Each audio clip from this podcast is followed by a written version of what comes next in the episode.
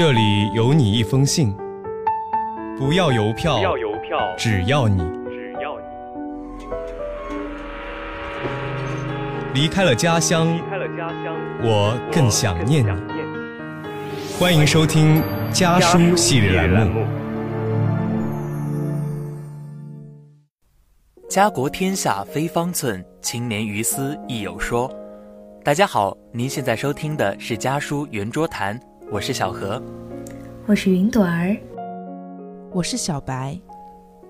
一月五日以来，多名美术校考考生反映，通过 APP 艺术生报名时遇到了系统崩溃、加载不出来等多种情况，且因为艺术生是报名的唯一渠道，众多考生难以报名后都很焦虑。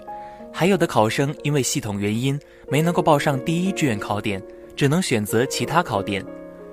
当日，艺术生崩溃的话题迅速登上热搜，围绕美术生、艺考生的话题讨论热度也一直居高不下。今天，我们就来聊一聊美术生和艺考生。想问一下在座的各位，对于艺术生、艺考生这样一个群体有怎样的印象呢？辛苦。艺考压力真的比高考要大好多。印象最深的是高考前看过北影学生的一部毕设短片作品《日光之下》，讲述的是一位艺术生的黑暗生活，最后自杀的故事，至今印象深刻。所以最大的感受就是他们不容易。形象好，气质佳，人文素养较高，文化课要求比同龄人低一些，给我的感觉是两极分化的。一部分人给我的印象是坚持自己梦想，拼命努力，但也有一部分人给我的印象确实是成绩不好的人。那你们的身边有艺术生吗？他们的形象、日常生活和你想象中的有没有出入呢？身边有，确实很苦。舞蹈生练舞导致脚骨变形，台上光鲜，但底下经常是绑着绷带才能行走。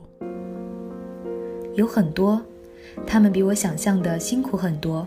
为了艺考，跑到北京、上海，花很多的时间去训练自己的专业。艺考季还要四处跑考试，精力和时间都被极大的消耗着，并不比高考轻松。我身边也有不少成绩很好、选择自己的艺术梦想的艺术生，我非常佩服他们的坚持。你们认为艺术生的生活、考试等等方面跟普通大学生相比，有没有什么不同呢？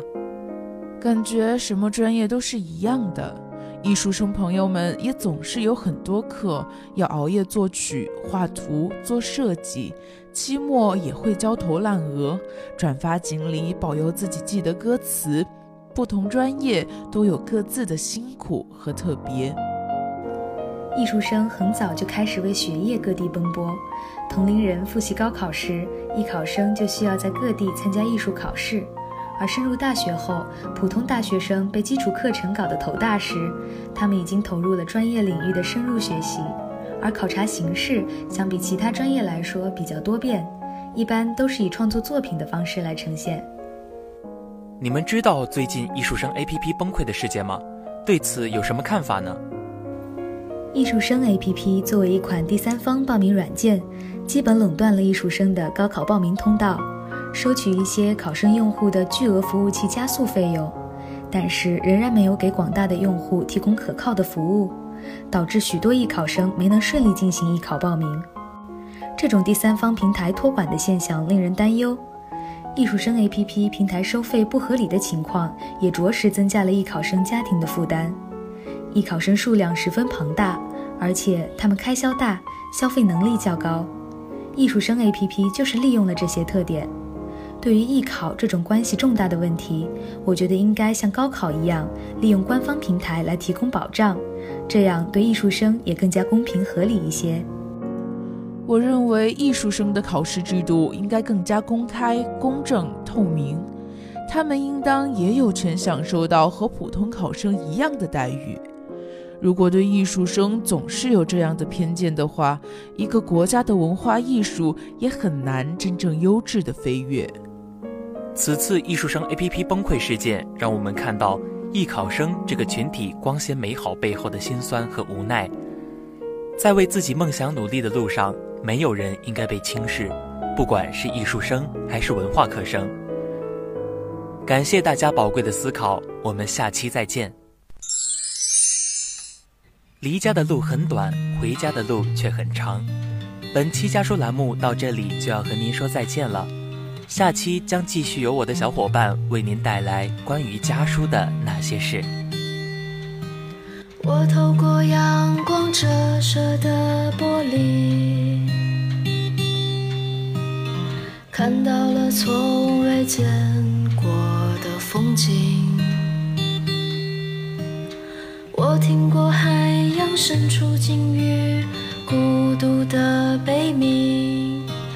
却听不见你的声音。我读过成千上百首美丽的诗句，感受了李白对王伦的深情。五月的高山也已经不再平静，河流的春水早已不再结冰。挣脱束缚的万有引力，还有骗人的一心相惜，依然不能靠近的是你。化学方程式简洁英语，过去完成是虚拟语气，依然未解的难题是你。